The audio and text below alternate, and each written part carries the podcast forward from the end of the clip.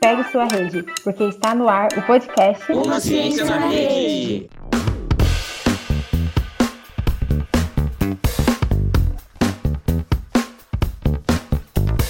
Oi, gente, eu sou a Isa, eu estou no terceiro ano de ensino médio na Escola Baltazar de Marília e hoje a gente vai continuar a temática sobre juventude, mas vamos focar na relação dos jovens com as redes sociais. Vamos discutir também sobre o, sobre o documentário que assistimos é, da Netflix, O Dilema das Redes. Oi, pessoal, eu sou a Dani Lira, é mestranda é, em Ciências Sociais da Unesp de Marília e estou assustadíssima com é, os debates que a gente vai fazer hoje e com o documentário que trouxe várias questões que me deixou numa crise existencial. Oi, gente, eu sou a Paola, sou estudante do terceiro ano da Escola Baltazar de Marília e esse documentário me deixou também numa crise existencial porque me fez parar para perceber que eu passo muito tempo no meu celular e isso acaba afetando até os meus estudos. Oi, gente, meu nome é Maria, eu sou aluna é, da Unesp de Ciências Sociais, estou no segundo ano do curso e acho que a gente tem que começar a conversar mais sobre as consequências das redes sociais na nossa vida. E aí, gente, aqui é a Duda, do terceiro ano de Ciências Sociais da Unesp de Marília. E só nesse tempinho aqui que a gente está se apresentando, fazendo essa discussão online, meu celular já me chamou umas 30 vezes com notificações. Então, já acho que, é urgente a gente discutir sobre essa temática que muitas vezes não é problematizada e, como as meninas disseram, faz toma grande parte do nosso cotidiano, né? E, bom, agora que eu já me apresentei e que a Isa fez essa introdução sobre o tema de hoje, que vamos falar sobre juventudes, redes sociais e, e essa relação, né? E aí, eu queria falar que existem pontos muito positivos do uso das redes sociais na, nas nossas vidas, a facilidade do, do, acesso às informações que nós temos, mas é, a partir da, do documentário que nós assistimos, O Dilema das Redes, e de algumas pesquisas, a gente começou a perceber pontos muito negativos também do uso das redes sociais no nosso cotidiano, nas nossas vivências.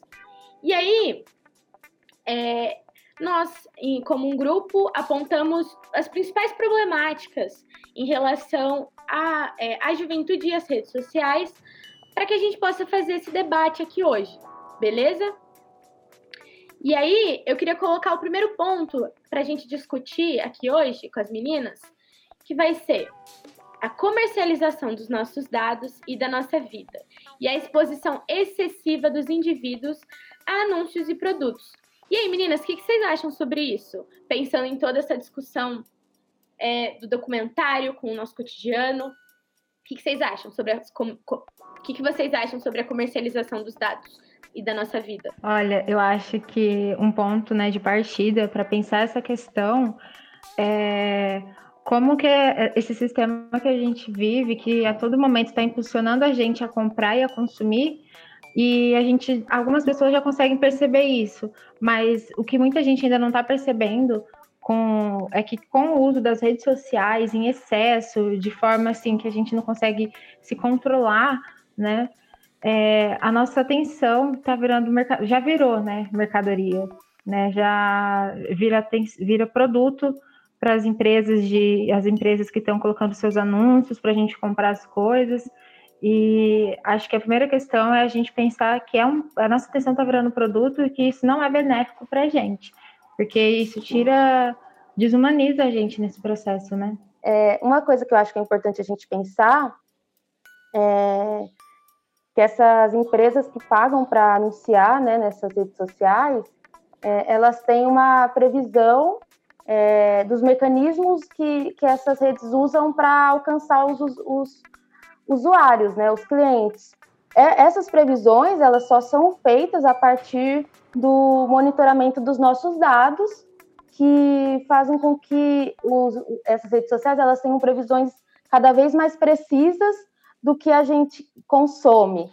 É, então, é, a gente vive meio que a partir dessa, na, do uso das redes sociais num, numa constante manipulação.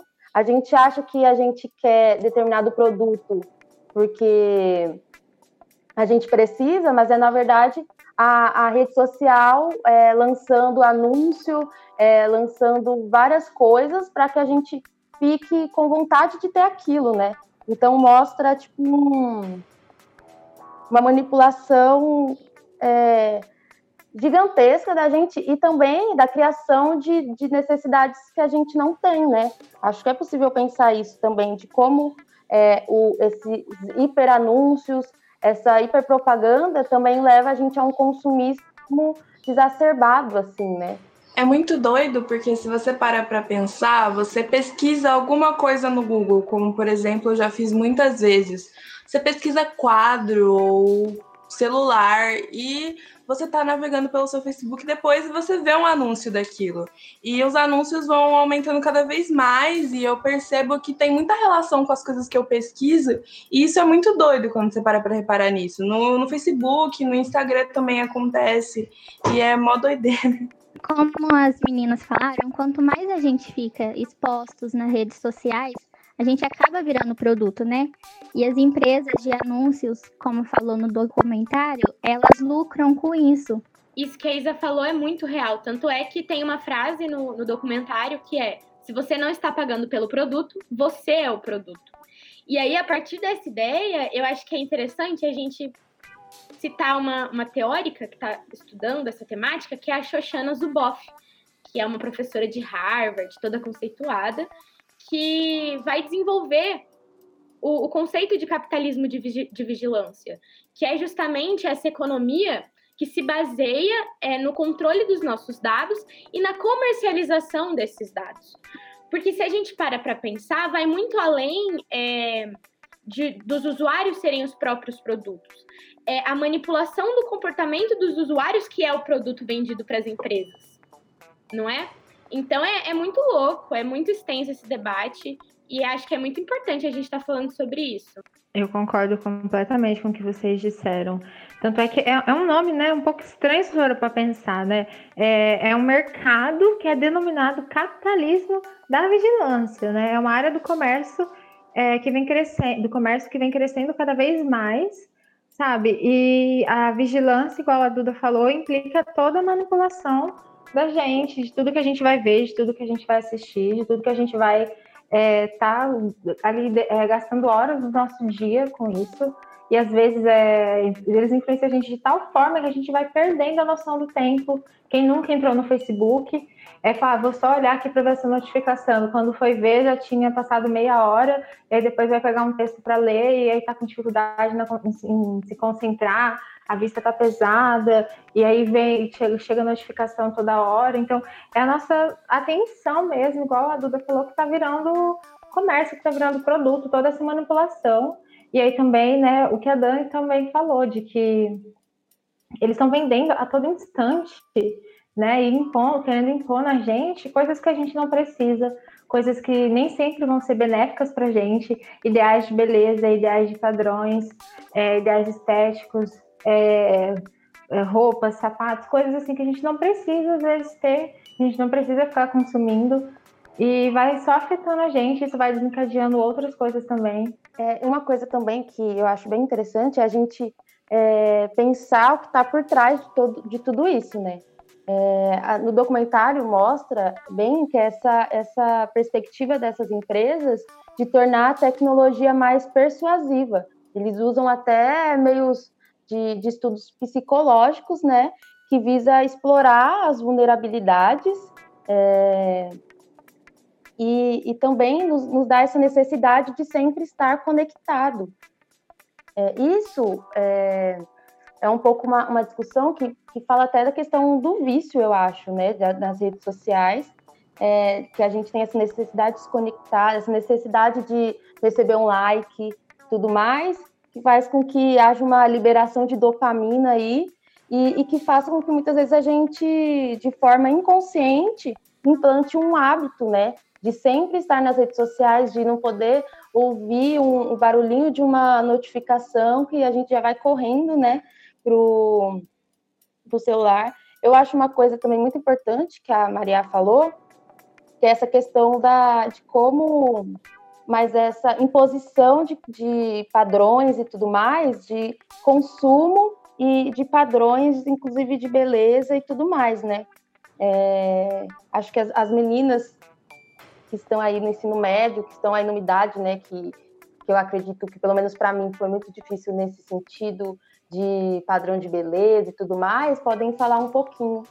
Isso de padrão de beleza sempre foi muito estampado no, no Instagram, no Facebook, para mim, acho que para todos os jovens, desde quando eu era muito mais nova.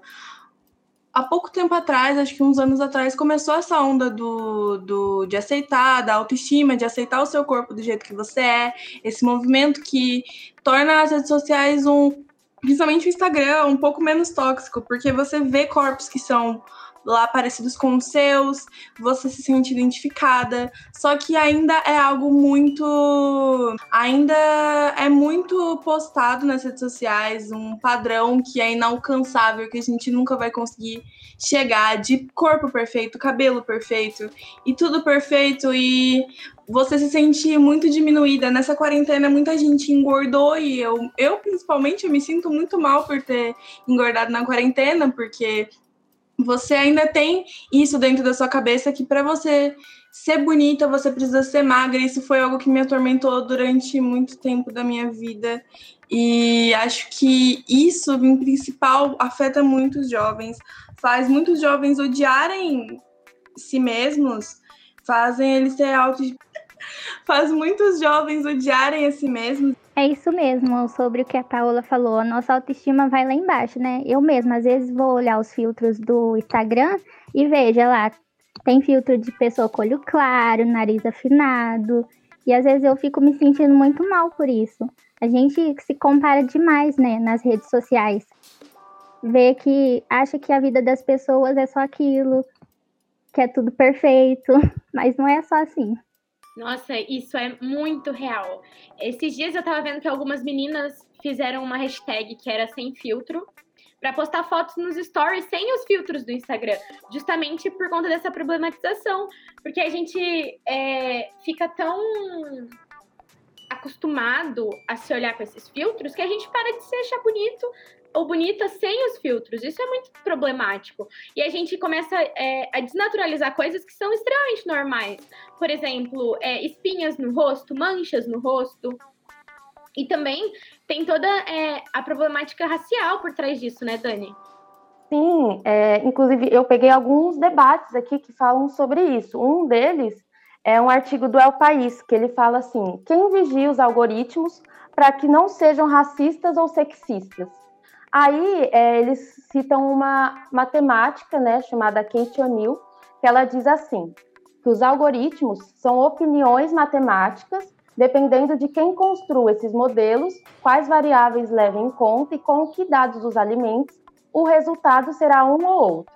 E aí também fala outra professora de ciência política, que é a Virginia Eubanks, ela fala assim: Geralmente achamos que os algoritmos são neutros, mas não é assim. Os vieses são estruturais e sistêmicos, tem pouco a ver com uma decisão individual. A partir disso, a gente tem que pensar muito isso, né? Quem constrói essas redes sociais, é, quem é, vê se esses algoritmos não estão sendo racistas ou sexistas. E, e, a gente vê isso claramente nos filtros, né? É, Existiu até há um tempo atrás uma denúncia de algumas redes, é, de alguns usuários de redes sociais que eles estavam falando que o, as redes elas é, embranqueciam é, pessoas negras e elas faziam isso a partir de um embranquecimento da pele, de um, de um afinar do nariz é, e como isso é danoso para pessoas negras, né? É, já que a gente tem que questionar o que é considerado bonito na sociedade, que é considerado o padrão. O padrão não é o, o corpo gordo, o padrão não é o corpo negro. Então, a gente pensar que, é, que essas coisas que a gente às vezes usa é, e reproduz de uma forma como se fosse natural, como se fosse uma escolha individual, elas são, na verdade, influenciadas completamente por todas essas, essas problemáticas sociais, né? É, é, então é muito importante. Também teve outro artigo que eu, que eu procurei, né? Que é, fala assim que, o, que existe um racismo algorítmico, que ele vai se valer da ausência dos negros nas tecnologias e a partir disso, ele, a partir de informações enviesadas, eles vão é, reproduzir desigualdades. Então, ele, a, até a autora é, cita uma, uma mestre é, em cultura e territorialidade da Federal Fluminense e que fala né, de dois casos. Um deles é nos Estados Unidos, onde é, alguns algoritmos eles foram desenvolvidos para identificar possíveis incidentes criminais e ele agiu de forma completamente racista, falando que né, os que mais se incidiam seriam as pessoas negras e outra agência também que elas é, vão falar que pessoas negras tinham mais chances de cometer crimes. Então, é muito necessário a gente questionar é, como é, essa, essas coisas funcionam, como as redes sociais, elas também, é, a partir dessas coisas, muitas vezes que a gente considera é, natural e que são implícitas, ou seja, nem sempre a gente percebe, sem fazer uma reflexão mais aprofundada, pode é, estar é, como que eu posso dizer, é, direcionando o nosso olhar para o que é bonito, o que a gente considera normal, o que a gente considera anormal, e, e é, isso é muito, né, é, influencia a nossa vida de maneiras é, para além das redes sociais, influencia a nossa vida inteira, né? Nossa, do, oh, Dani, concordo muito com isso que você está falando. É, não sei nem por onde voltar, mas assim, é, essa questão do corpo é muito real. Da gente. É como se a gente tivesse cada vez mais condicionado a não aceitar é, corpos reais, entendeu? Pessoas gordas. A gente vive num país em que mais da metade da população é negra é, e que a maioria das mulheres e várias, e várias pessoas não usam 36, não usam nem 40 né? E isso, é, isso se reflete assim na autoestima, na identidade dessas pessoas. Isso também é, reflete nesse mesmo mercado, nesses mesmo, nesse mesmo mercado né, de consumismo, que, que a gente pode ver nas roupas que geralmente são pequenas, nas maquiagens que geralmente são só para pessoas de pele branca. E vai refletindo por aí afora. E essa questão da discriminação racial é muito. Nossa, essa discussão é muito necessária, porque a gente tem que começar a entender e a problematizar essas questões, porque isso pode virar uma coisa muito séria, muito séria mesmo. Todo essa, esse racismo que a gente tem na sociedade, que está tá começando a ser refletido nas redes sociais, está começando não, né? É, sempre foi refletido nas redes sociais, sempre foi feito por pessoas brancas, pensado por pessoas brancas para pessoas brancas.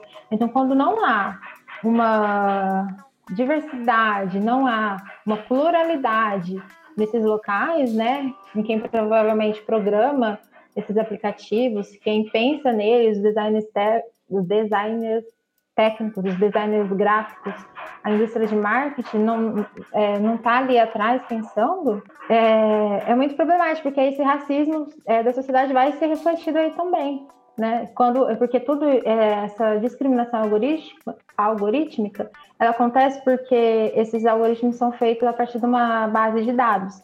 E quando há uma imparcialidade, uma, quer dizer, uma parcialidade nesses dados, ou seja, só pessoas brancas, né? E aponta que as pessoas negras são mais que cometem mais crimes, etc. A gente vê que não, é bem, não condiz com a realidade e está sendo racista. Meninas, acho que é muito importante o que foi discutido agora, a gente está apontando que, na verdade, esses problemas que nós enxergamos no uso das redes sociais, né, ou na, na constituição das redes sociais, são sistêmicos, são estruturais, e acho que isso é muito importante para nossa análise, nossa análise crítica aqui, né? Para além disso, eu queria apontar outra coisa. A gente estava falando de como é, esses padrões de beleza é, é, e, e, esses algoritmos racistas e, e sexistas influenciou na nossa vivência. E eu queria pontuar também é, a questão da saúde mental, porque tem uma coisa muito interessante no documentário que eles colocam, que é, é que o nosso cérebro, lógico que nós é, estamos preparados para é, para socialização, para compartilhar experiências com o outro. No entanto, eles questionam se o nosso cérebro está preparado para receber é, a, a interação com mais de, de de, sei lá, 300 pessoas, 400 pessoas em instantes. Isso não é, é natural para o cérebro humano no, no estágio de, de, desenvolvimento que ele se encontra. E aí, no, no, documentário, eles colocam isso como muito problemático, porque a gente não consegue processar certas, é, certas formas de interação que as redes sociais nos oferecem. E aí, eu acho que a gente poderia falar sobre isso, sobre como os likes, por exemplo, podem afetar o nosso humor, ou algo que a gente vê e, e, e reage né, na, na, com isso nas redes sociais, como isso interfere na, na nossa saúde mental mesmo, e como isso está causando muita depressão e, e até mesmo suicídio de jovens, como foi apontado pelo documentário. Outra coisa, só fazendo um, um link com o que as meninas colocaram, acho que é importante a gente pensar também que o próprio documentário, que o Dilema das Redes, da Netflix, que a gente assistiu para discutir aqui, ele foi produzido, né? E foi protagonizado em sua maioria, por pessoas brancas. Homens brancos, em sua maioria. Então, a gente vê que dentro do, do, do documentário não tem um recorte de raça. Eles não fazem essa análise. Eles falam, por exemplo, que existem é, aumentos no, nos níveis de depressão e suicídio da juventude, dos adolescentes. Falam que, no caso das, das meninas, o, esses casos de suicídio estão crescendo de maneira mais rápida, mais explosiva, mais candente, mas eles não falam sobre a questão da, das meninas negras, por exemplo. Então a gente pensa até que até a produção do próprio documentário já é enviesada, né? E, e aí eu queria trazer, voltando um pouquinho, essa questão da, da saúde mental. O que, que vocês acham sobre isso? Eu vi que tem um termo que eles usam que é chupeta digital, né? Que a as redes sociais, Instagram, Facebook, eles vão se tornando, eles passam de ser uma ferramenta que a gente só utilizava para fazer alguma coisa, para usar de vez em quando, e passa a, como eu posso dizer, a ser uma parte mais integrante da nossa vida, né? Uma ferramenta que você usa aqui quebra, você pode usar outra coisa. Não, mas as redes sociais estão tornando cada vez mais parte da nossa vida, mais parte da nossa cultura né, do nosso cotidiano, quantas horas a gente gasta é, né, no Facebook, no Instagram, e aí é que vem a questão, né, que você falou. A gente não está preparado para abrir o celular, às vezes, por exemplo, é, sei lá, tem gente que tem dois mil amigos no Facebook. É impossível essa pessoa ser amiga de duas mil pessoas, né? Ela está preparada para abrir ali uma live e, se, sei lá, se ela fala alguma coisa errada, lidar com as consequências disso para duas mil pessoas. Né? E tudo isso a gente vai se distanciando cada vez mais também das relações reais, das relações físicas, né? E aí a gente vai ficando mais, entre aspas, atrofiado para para falar cara a cara com uma pessoa, seja por uma situação simples do cotidiano, seja para uma questão mais séria, a gente vai se atrofiando para as relações reais. As redes sociais vão se tornando válvulas de escape, ou como ele fala, uma chupeta digital, e a gente não vai conseguindo mais conversar, a gente não vai conseguindo mais se expressar. Isso é verdade que a Maria falou. É, não tem como você conhecer duas mil pessoas que você tem no seu Facebook. É, e qualquer coisa que você fala lá, como ela disse, as pessoas acabam falando várias coisas ruins para você que não tem coragem de falar na sua frente. Isso é muito importante a gente falar também, né? E a falta de socialização, nossa, tá enorme. Hoje, todo lugar que você vai tem gente mexendo no celular. Não tem mais aquele diálogo que tinha antigamente. As redes sociais me prejudicaram muito nesse aspecto também, porque eu, geralmente, em ambientes que eu não tenho, eu não me sinto confortável, eu sou uma pessoa tímida. Eu tenho dificuldade em fazer novos amigos em ambientes que eu não estou acostumada a frequentar e com gente que eu não conheço. E teve uma época que as redes sociais elas me consumiram por completo, porque eu tinha amigos só em redes sociais e tinha umas duas amigas na escola, mas o resto eu só conhecia pela internet. Não saía com essas pessoas, porque pessoalmente eu não ia conseguir me soltar do tanto que eu me soltava na internet. Isso me prejudicou bastante, porque eu fugi mais da realidade e fiquei presa nessa vida virtual que é uma coisa totalmente diferente, foi muito prejudicial para mim. É, eu acho que essa, essa coisa do julgamento, né, o julgamento rápido que tem na internet é uma coisa muito danosa, né? É, e também é, acredito que, tipo, como a Duda falou, tem essa questão do suicídio e da depressão, da ansiedade, está muito ligada a, a, como essa, acho que no documentário fala, essa geração Z, que é essa geração de, que nasceu de 1996 para cá, e que tiveram redes sociais antes do ensino médio enfrentam, né? E, e inclusive, tem um, um, termo que eles colocam no documentário que eu achei assim, que eu fiquei chocada, que é um transtorno, que é o transtorno dismórfico corporal, que é a dismorfia do Snapchat, que foi uma procura de muitos jovens é, que buscavam por cirurgias plásticas para aparecer nos filtros do Snapchat e das redes sociais. Então você imagina como esse contato com as redes faz com que é, se aprofunde, né, esses transtornos. É, e também acho que as redes sociais, né, essa questão de a gente ter muitos amigos nas redes sociais, faz com que a gente esteja é, constantemente em contato com algumas pessoas, né, né, por esses meios, mas muitas vezes estejamos ao mesmo tempo sozinhos, né? Então tem essa questão da solidão, da, do medo dos julgamentos que faz, como no documentário eles falam, que a gente se sinta é, cada vez menos confortável em assumir riscos e em viver mesmo, porque a gente está sempre com medo é, de ser julgado nesses, nesses ambientes e também de, de fracassar mesmo, de ou sempre fazer é, alguma coisa visando postar nas redes sociais e a nossa vida começa a ficar cada vez mais limitada a isso, né? É, acho uma loucura mesmo de, de como é, há essa sensação de solidão e de julgamento que é até porque também né além de outro, outras questões né é que essa a internet ela abre um, um espaço muito grande para discurso de ódio, por exemplo, né?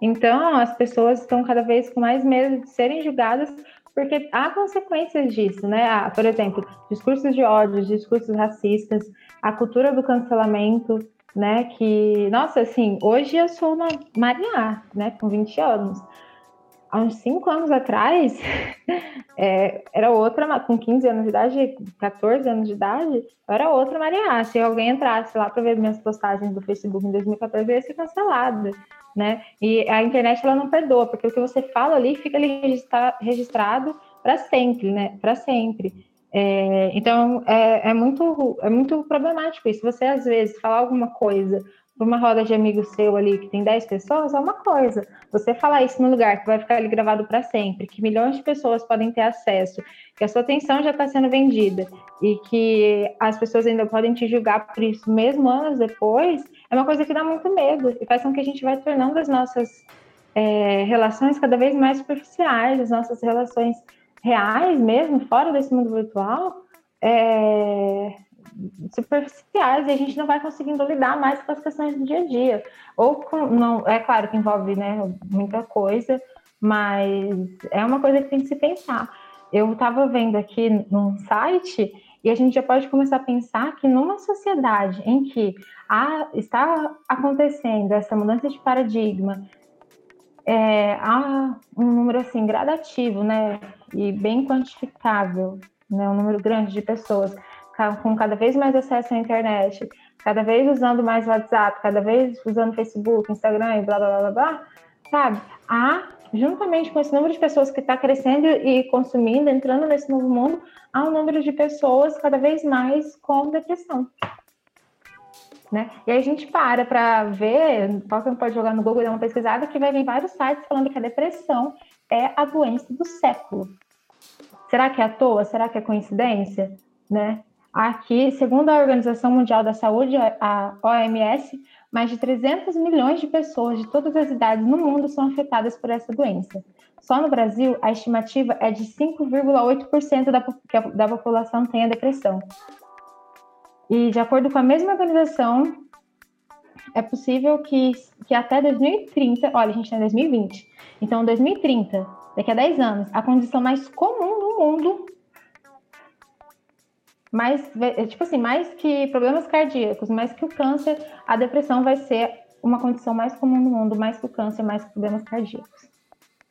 Então, assim, é, quando gente, eu acho que é importante a gente trazer todo esse debate, porque essas coisas já estão acontecendo e as pessoas não estão tendo consciência disso, né? É um sono que você perde à noite, é um dia que você fica mal e você não, sabe, tá, tem muita coisa articulada acontecendo. E isso vai, assim, literalmente matar as pessoas, né? Seja é, incentivando padrões de beleza inalcançáveis, seja é, sendo responsável por gerar, gerar não, né? Mas fazer com que as pessoas tenham cada vez mais depressão, que as pessoas fiquem cada vez mais ansiosas, que as pessoas se concentrem menos, né? Que as pessoas, sei lá, é, olha, por exemplo, é acidente de trânsito também é uma questão, né? Quantos acidentes não estão acontecendo por causa de celular, sabe? Então, a gente tem que até que ponto essa, toda essa tecnologia realmente é necessária até que ponto ela está sendo benéfica. É, eu concordo com tudo que vocês disseram. Eu acho que uma coisa que é importante a gente compreender, né? Que é o que a gente está discutindo hoje, é que essas problemáticas não são raios num dia de céu azul. É bem o contrário. Tudo isso é um projeto, né? Por exemplo, o, o vício e a dependência que a gente. É, o vício e a dependência que a gente tem com as redes o documentário mostra que tudo foi pensado para que essa relação se constituísse dessa forma, né?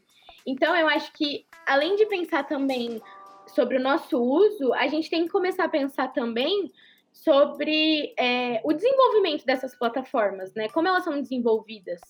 É, e acho que uma coisa que, foi, que é interessante que foi dita também foi que é, é, o, quando é, uma ferramenta é apenas uma ferramenta, ela está disponível para você quando você quer.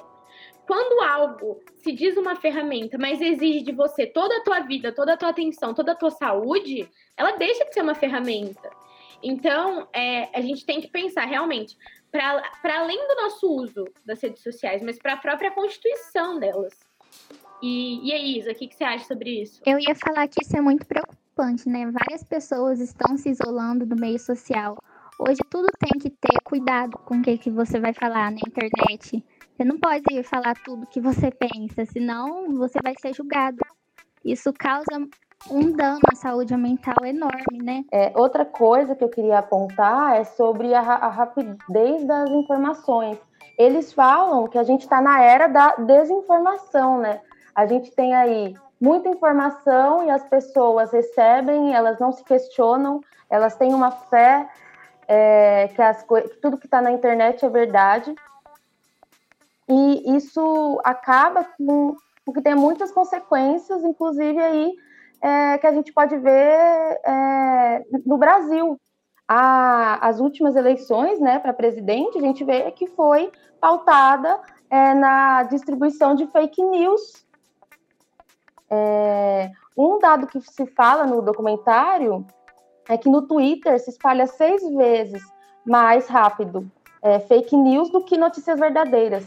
Ou seja, como a gente consegue barrar é, um total desinformação e, e, a utilização dessas ferramentas que é, teoricamente é para uma facilidade das informações é, mas que está gerando uma total é, desinformação, uma total despolitização da população. É, acredito também que a gente tenha que pensar, é, eu vou soltar aqui algumas coisas para a gente discutir, é, como a gente tem sempre a impressão que vive numa bolha, né? E a gente não percebe que as coisas que chegam para a gente é, é, tudo manipulado dos, dos nossos ideais, dos nossos gostos. Então a gente tem essa sensação que todo mundo pensa igual a gente, quando na verdade, né, não é assim. Isso faz com que a polarização cresça, isso faz com que é, cada vez mais a gente tenha aí uma, uma guerra que é instaurada, inclusive, a partir dos grupos que tem no Facebook, a partir dos comentários, a partir de, de várias coisas. E a última coisa que eu queria falar também é sobre a desinformação, inclusive nesse período que a gente está vivendo na pandemia, é, tem muita fake news, né, sobre como se proteger é, do Covid e tudo mais, e também como a utilização da, dessas redes, elas estão sendo cada vez mais utilizadas de forma precoce, e como isso deve é, atrapalhar os processos de aprendizagem mesmo, né? Porque é muito mais fácil a gente ficar no Instagram o dia todo do que a gente ler um livro, por exemplo. A, que a nossa concentração é, se tornou muito pior dos anos para cá. São coisas que a gente precisa é, pensar, né? Eu acho que tem duas palavras que resumem isso, que é manipulação e vício, né? Tem um... É, eu vi dentro do, do documentário, tem um, uma fala que é assim: existem do, dois sistemas industriais que chamam seus consumidores de usuários, o da droga e o da tecnologia. Então, o vício ele é proposital, entendeu?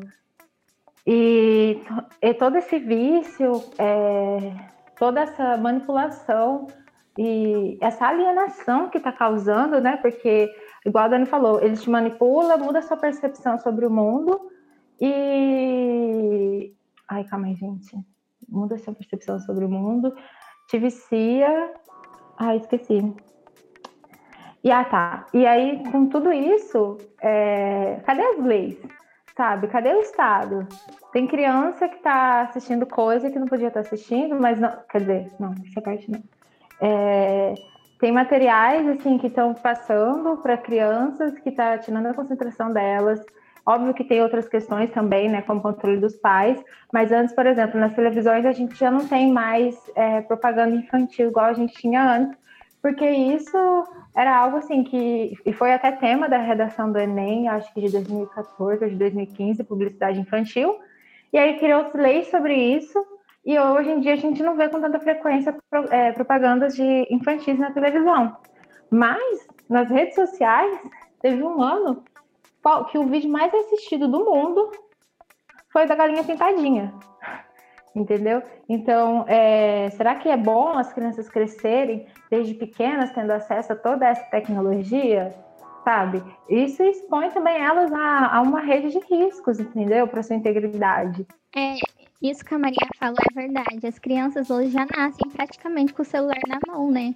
Não tem mais aquela interação de você brincar na rua, de, não sei, jogar bola. Hoje as crianças só ficam no celular. Mas é isso mesmo, Isadora. Eu, tipo, eu tenho um priminho que ele assim, ele tem hoje seis anos, ele mexe, ele tem um tablet para ele, ele tem seis anos, ele tem um tablet para ele desde os três, quatro anos de idade. O primeiro celular que eu ganhei com que tinha Android foi com 15, 14 anos. Então isso é muito significativo, é uma mudança muito brusca que está acontecendo, principalmente com essa nova geração, e que a gente não está dando é, atenção a todas as consequências disso. Fazendo um adendo para o que a Dani disse naquele momento, de que a divulgação das fake news, das notícias que podem mudar o nosso pensamento, foi uma coisa que mostrou no documentário mesmo. Que no TikTok, em diversas redes sociais, tem várias divulgações de, de conteúdo sobre o coronavírus, que dizem que isso é uma manipulação do Estado, que a pandemia não existe, que o Covid não existe. E também mostra outro caso que foi de um cara que ele passou passou a acreditar que a Terra era plana, mas depois ele mudou de ideia. Ele comentou que foi porque ele começou a ver conteúdo e foi sugerindo, foi sendo sugerido para ele mais conteúdo sobre isso, e isso acabou mudando o pensamento dele. Então, é algo. É, gente, é um problemão danado. São diversas questões. Uma coisa que eu achei muito interessante também do documentário é a fala do Tristan Harris, que é um dos protagonistas, sobre é, o Frankenstein. Ele vai falar que a, as redes sociais, hoje em dia, e, e tudo que está acontecendo de negativo é, em volta dessas tecnologias, isso pode ser comparado ao monstro do Victor Frankenstein, sabe? E ao, pode, a gente pode chamar de Prometeu tecnológico, não mais o Prometeu moderno, né? E, e eu acho que é interessante isso, né? Porque é uma criação humana, como a gente já disse, essas consequências extremamente negativas que estão literalmente matando as pessoas, os seres humanos, é tudo isso foi desenvolvido de uma maneira muito desumana mesmo, né? Ao pensar é, essa comercialização de dados e a manipulação dos nossos comportamentos e desconsiderar toda essa questão emocional e humana mesmo. E hoje a gente está tendo todos esses, todos esses problemas e ainda não existem respostas, né? De respostas ou medidas é, efetivas para se resolver esse problema que foi criado pelos próprios seres humanos, mas que também está destruindo a gente, né? E, e, eu achei muito interessante assim essa, essa comparação dele, me chamou a atenção. E, e aí eu queria pensar agora, né, em, em quais possíveis soluções a gente pode dar para esses problemas, ou o que, que vocês acham que seria da hora fazer para repensar nossa relação com as redes, e, e coisas nesses, nesse aspecto. O que, que vocês acham? Tem algo que a gente poderia fazer, talvez, para melhorar a nossa relação com as redes sociais e tudo mais? Olha, eu particularmente acho que é, é possível a gente pensar em algumas ações imediatas, né, de curto prazo, para a gente já. Porque quando essas ações imediatas de curto, de curto prazo forem acontecendo, já é um sinal que as pessoas estão começando a perceber o problema. E eu acho que perceber o problema é o primeiro passo, discutir o problema é o primeiro passo. Agora, é, de longo prazo, eu acho que seria necessário é, umas coisas, umas questões mais grandes. Mas o que eu vejo que a gente pode fazer é, sei lá, é desativar todas as notificações, sabe? Escolher vídeo do YouTube ao invés de aceitar o que foi recomendado. É, ficar também exposta a diferentes pontos de vista, né?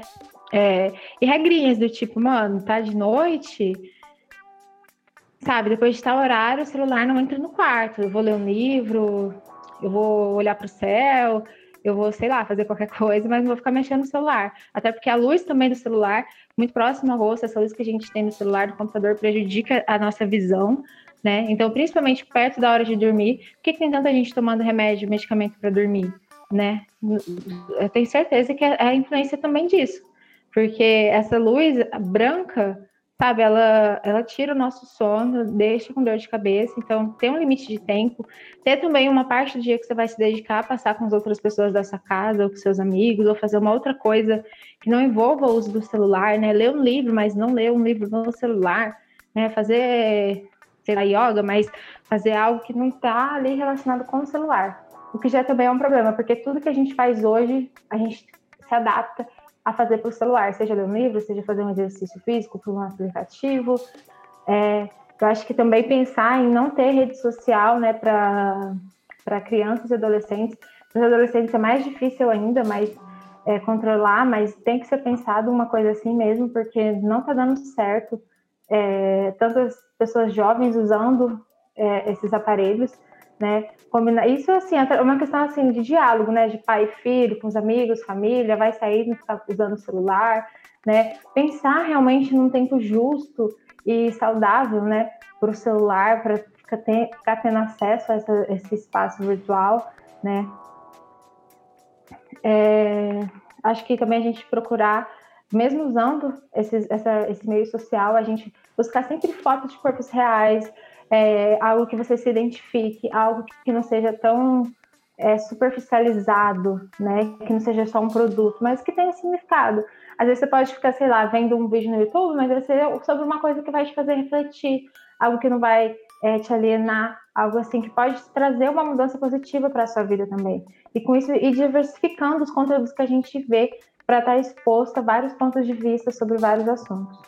Eu tenho uma visão um pouco pessimista é, baseado um pouco no, no, que eu vi no documentário e tal, e nas discussões que a gente está fazendo, eu acredito que enquanto a gente viver numa sociedade que tem como foco o lucro, a gente não vai conseguir um uso mais humanizado das tecnologias. Visto que elas não são assim por mera aleatoriedade, elas são assim porque elas foram feitas para manipular e para que a gente seja um meio de lucratividade dessas empresas. Então, acho muito complexo, acho que tem como fazer outro podcast só sobre isso. É, das medidas a curto prazo, eu acredito que a gente começar a questionar o que a gente recebe, a gente questionar é, os anúncios, os filtros que a gente usa, a gente pensar que da nossa responsabilidade é, individual e coletiva, né, o que a gente posta, o que a gente é, usa e, e, coloca nas redes sociais, ela pode é, ser algo que não corresponde com a, com a realidade, porque eu, eu falo isso como uma autocrítica também. Você entra no meu Instagram, não vai ter os momentos de ansiedade, os momentos de crise existencial que eu vivo. Então, eu comecei a refletir muito isso também. O que eu estou é, utilizando, por que estou utilizando isso e o que impacto eu posso ter também na vida de outras pessoas, mostrando uma vida é, nas redes sociais é, só de felicidade. Entende? É, acho que de forma coletiva é necessário a gente discutir com, a com as juventudes e, e, pensar numa autonomia, sabe, de, de utilização dessas redes. É um, um processo, acho que até educativo, de a gente mostrar é que é possível a gente utilizar essas ferramentas, a tecnologia, as redes sociais, de forma benéfica para a gente. É, então, acho que esse processo é muito necessário. Eu acho legal você também se distanciar do celular. Se você está fazendo uma coisa e sabe que o celular vai te tirar atenção, deixa ele em outro lugar. E outra coisa é faça você a escolha. Faça você a sua escolha. Não deixa eles fazer por você. Eu acho muito importante esse lance de desligar as notificações, porque elas te tentam muito. Quando você liga a tela do seu celular, o que aparece são as notificações dos aplicativos. Então, acho que desligando as notificações vai ficar muito mais fácil e menos tentador de você entrar nos aplicativos e acabar passando horas lá sem perceber. E, como a Isa e a Maria disseram, fazer suas próprias escolhas. Escolher o que você quer ver e escolher, né, não deixar as redes sociais escolherem por você, principalmente no YouTube, no Netflix, você escolhe o que você quer ver. Não deixa, não se deixe ser influenciado. Eu só queria, concordo com todas vocês, mas eu queria trazer um ponto aqui só para problematizar, porque a gente apontou várias questões sistêmicas e estruturais, certo?